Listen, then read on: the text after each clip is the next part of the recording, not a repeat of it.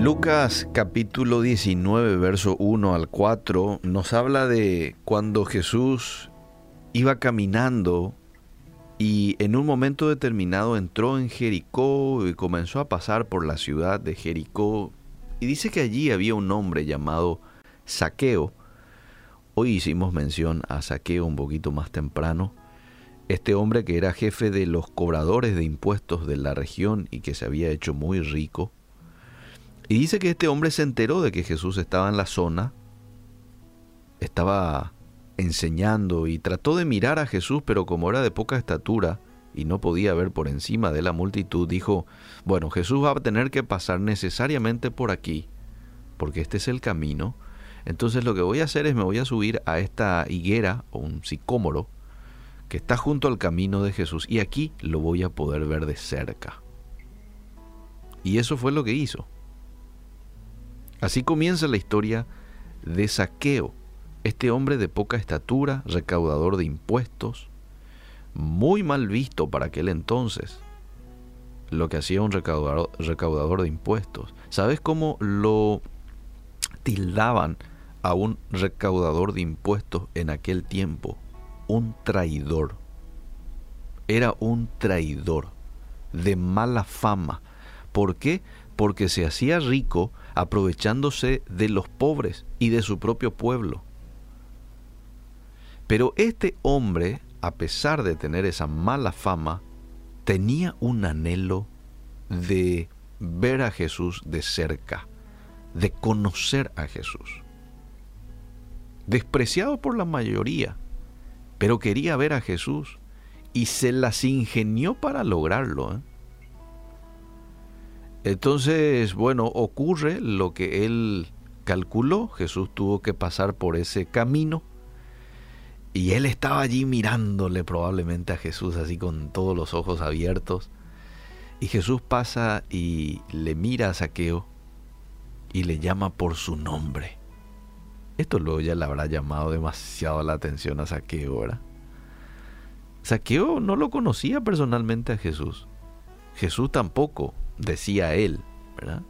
Pero Jesús ya estaba sabiendo todo lo que estaba pasando detrás de, de lo que ocurría, ¿no? De la escena.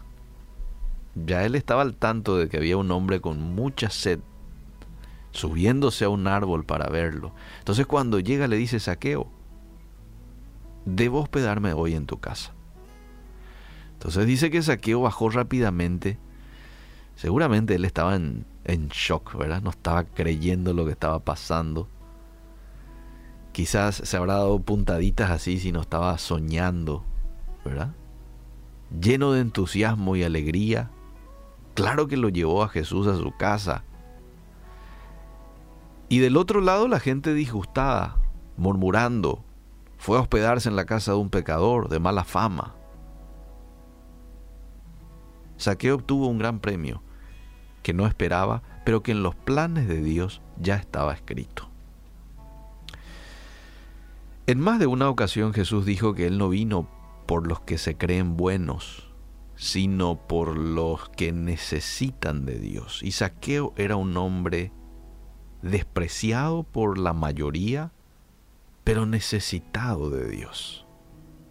Aquel hombrecito despreciado por todos ahora se convertía Fíjense ustedes en el anfitrión de Jesucristo, el Hijo de Dios. Y la gente murmuraba por la decisión de Jesús de ir a la casa de este hombre de mala fama, pero ¿a Jesús le importaría realmente esa murmuración o disgusto? Él estaba sabiendo lo que estaba pasando. Es más, Jesús ya sabía lo que se venía si él hablaba con Saqueo y le invitaba a ir, o se invitaba él para ir a, a, la casa de él, ya sabía Jesús lo que se venía, pero no le importó.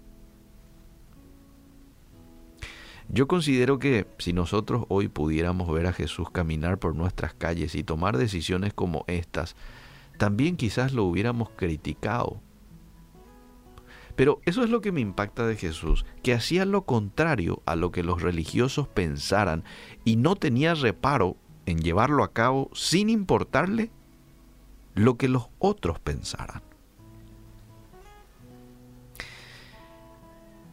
¿Qué encontró Jesús en la vida de Saqueo que al verlo pidió ir a su casa? ¿Qué encontró? ¿Atributos especiales? No. Entonces, ¿qué?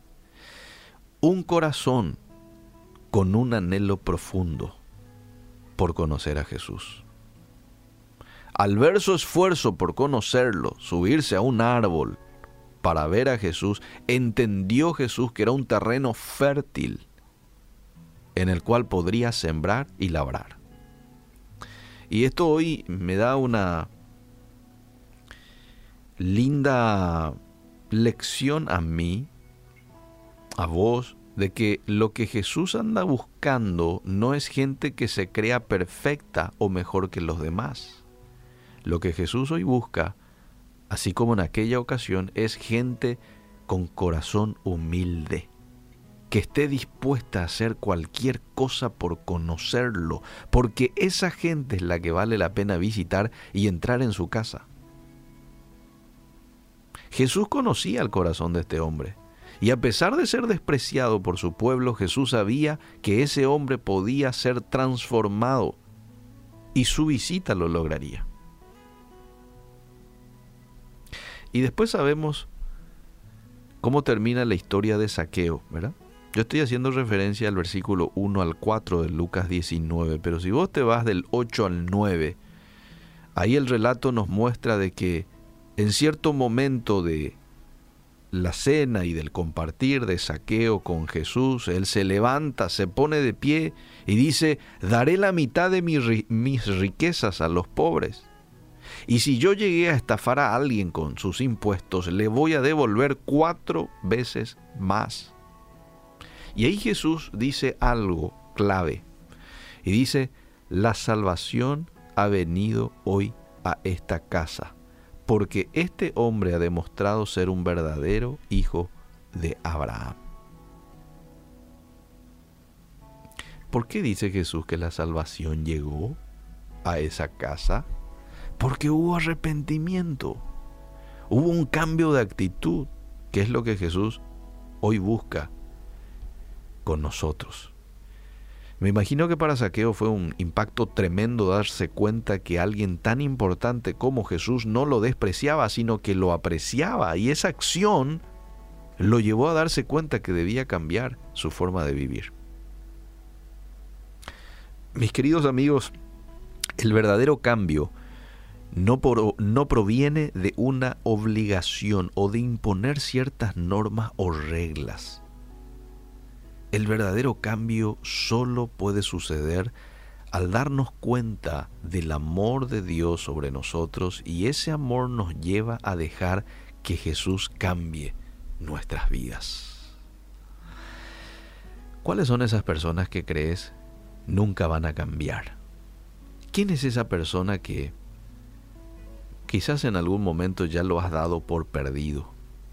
Y muchas veces hasta puede que los despreciemos, ¿no? Tal persona no valora. Te pregunto, ¿hay algo difícil para Dios? ¿Hay alguien que sea inalcanzable para Él? Hoy quiero invitarte a mostrar amor por aquellos que son despreciados por las multitudes, así como saqueo. Hoy te invito a mostrar compasión por esas personas que lo único que necesitan es alguien que crea en ellos y les demuestre el amor que Dios tiene para ellos. Y vos sos un, una herramienta, un brazo de Jesús para llevar a cabo esta tarea. Que Dios nos ayude a poder ser hombres y mujeres, así como Jesús, a restaurar la vida de mucha gente que está sedienta de conocer a la persona de Jesús.